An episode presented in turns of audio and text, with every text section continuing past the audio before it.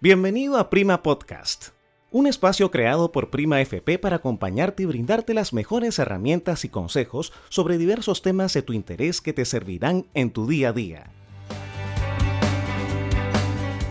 Hola, ¿cómo están? Soy Rafael Zavala Batle, director del programa de alta dirección del PAD y conferencista internacional. Hoy día estoy con ustedes para compartir algunas ideas sobre algunas vitaminas para ser feliz hoy. Sí, sí, ha escuchado bien, ser feliz hoy. Más de uno me podrá decir, oye, pero ¿a, quién se le ocurre hablar de, felicidad en un contexto como el que estamos? ¿no? Hay que estar medio loco para eso. Pues a lo mejor lo estoy, pero creo que es importante eh, por lo menos cambiar la forma de pensar que tenemos y quizá cuando hablo de felicidad, y ahora lo, lo, veremos, no se trata de estar todo el día felices, sonriendo, se trata de incrementar los niveles que tenemos actualmente de felicidad. Al final, nuestra felicidad creo que es el, el objetivo más importante que tenemos en la vida. Depende de cómo elijamos vivir, claramente. Y es curioso que nada ha cambiado si se dan cuenta y sin embargo todo existe de otra manera. Creo que el mundo en el que vivíamos ya murió y ahora que hemos salido de la cuarentena, pues nos está tocando eh, redefinir muchos aspectos. Creo que, que la vida nos cambió el libreto de un día para otro y, y, el guion no es el mismo y por ende los acentos también tenemos que ponerlos en otras partes. Creo que el mundo en el que vivíamos está muriendo para dar paso a uno nuevo. Entonces, pues estamos preparados para enfrentarlo. De eso vamos a hablar hoy día. Voy a compartir algunas ideas para que pensemos juntos. Seguramente a más de uno se nos ha pasado que muchas veces la esperanza se nos pierde en un mar de, ideas confusas. Sobre todo, no sé, me pasa en lo personal luego de leer periódico o escuchar noticias cuyo tema, como sabemos, se ha monopolizado desde marzo. Y entonces el tiempo se convierte en una carga insoportable y lo único que queremos es que se pase rápido. Al pasado lo visitamos con pena, con melancolía, dicen que es la dicha de estar tristes. El presente no lo vivimos y el futuro se convierte en un, miedo a lo que viene. Eso se llama ansiedad, ¿no? prima hermano de la, angustia. Chacurruco en las dos ahí. Entonces, ¿cómo recuperar esa fuerza interior que se ha perdido y que es tan necesaria para seguir adelante? Para hacer que la vida continúe. Llame la felicidad, esperanza, pero sin ella, con seguridad, nada es posible. Veía el fin de semana pasado una película muy buena eh, sobre una persona que aconsejaba a otra, creo que se llamaba El vendedor de los sueños o algo así. Y el protagonista decía, si todo tiene que estar bien para que estés feliz, entonces eres esclavo de las circunstancias. Y pensando esto me he dado cuenta que aplica perfectamente en este contexto. Las cosas son como son, no como nos gustaría que fuesen. Muchas veces sufrimos porque las hemos imaginado distintas. Mi padre me decía que lo malo de las ilusiones es que no tienen defectos. Entonces, pues, ¿cómo fabricar una respuesta a la altura de la circunstancia? Y aquí acudo a, a mi coach, eh, Santiago Álvarez de Mon, un profesor del IES que es Además ha sido coach de, de Rafael Nadal, de Pau Gasol, ha sido coach de, de, grandes líderes a nivel mundial, tengo la suerte de, de, tenerlo. Y preguntándole, oye, Santi, ¿cómo, ¿cómo enfrentamos este tema? ¿Qué preguntas debería hacerme eh, en la vida? Ese tema es bien relevante, las preguntas, porque yo creo que si alguien está escuchando este podcast atrás de respuestas, me gustaría hacerlo tropezar con preguntas. Creo que que la respuesta solamente puede ser tan buena como la pregunta que te hagas en la vida. Y si tu cabeza ahora está llena de preguntas como cuántos muertos vamos, en qué lugar del ranking de contagiados estamos, eh, probablemente tus respuestas no sean así. Pero si tu pregunta es, bueno, ¿cómo, ¿cómo redefino mi vida? ¿Cuáles son las nuevas métricas que tengo que utilizar para ser un buen profesional, un buen miembro de familia, una buena persona? Pues las respuestas podrían ser diferentes. Así que, pues, si nos abrazamos a estas preguntas, que es el cuál es el principal deber de un profesional, justamente Santiago me recomendaba una respuesta que a mí me sacó de cuadro.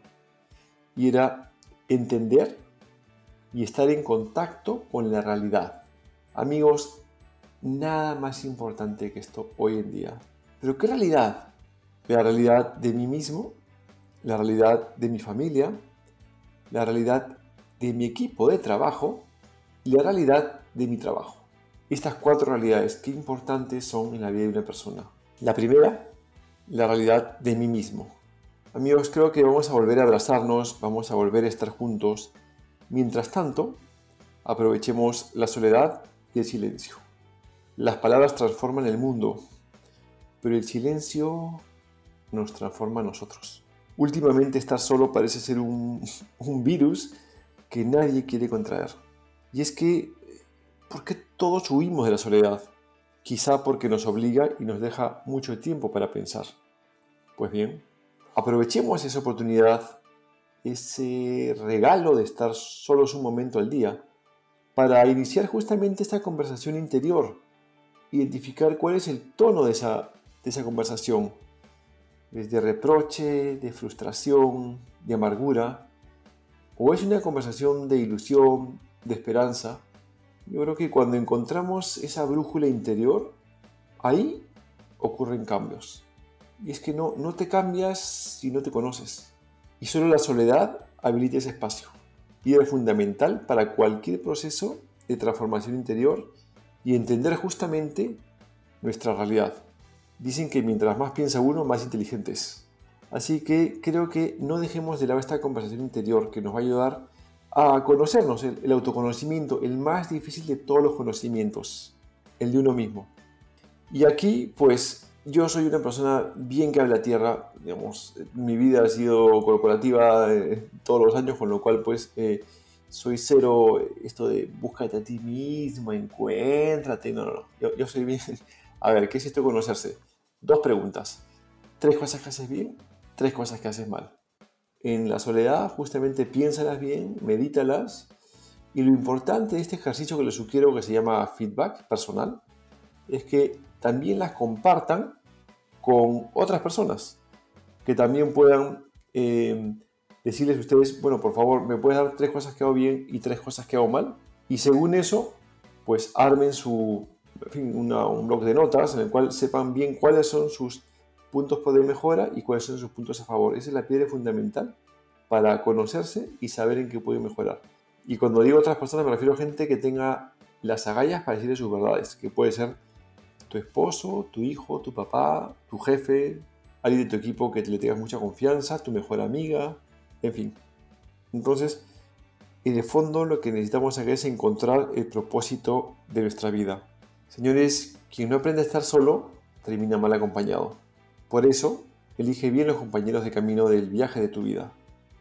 Y la conversación interior debe ser uno de ellos. Es de lo más urgente en este momento. Hemos aprendido con el COVID que lo inesperado es parte de la vida. Son, son las nuevas reglas de juego. Nos toca sacar a relucir esa capacidad de de descubrir las cosas buenas en todo, más aún ahora que, que navegamos pues una tormenta y en lo más profundo de la noche. Alejandro Dumas decía que la vida es tan incierta que la felicidad debemos aprovecharla en el momento en el que se presenta. Sí, pues. Inclusive en estos días, más allá de quejarnos, agradezcamos tres cosas buenas que nos han pasado y así forzaremos al cerebro a ir descubriendo que no todo es malo, y que hay muchas cosas que no estamos viendo, como el tiempo en familia, como el retarte a mí mismo a hacer cosas que nunca habías hecho antes, o el descubrir el valor inmenso de las cosas simples de la vida. Y nunca pierdas la fe. Yo creo que, que Dios nos ha puesto en un túnel, no en un pozo.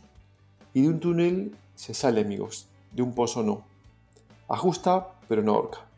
Por eso no vives en la angustia, elige siempre la esperanza. Las aguas bravas son las que forman buenos navegantes. Lo que no nos mató nos hizo más fuertes. Así que, señores, difícil no significa imposible, imposible no significa rendirnos. Hasta la próxima, eh, esta ha sido la primera sesión, pues veremos cuatro sobre la felicidad, así que nos vemos en la próxima sesión. Hasta pronto. Gracias por escuchar Prima Podcast. Si te gustó, suscríbete a nuestro canal desde la plataforma que nos estés escuchando, para que disfrutes de los distintos temas que estamos preparando para ti.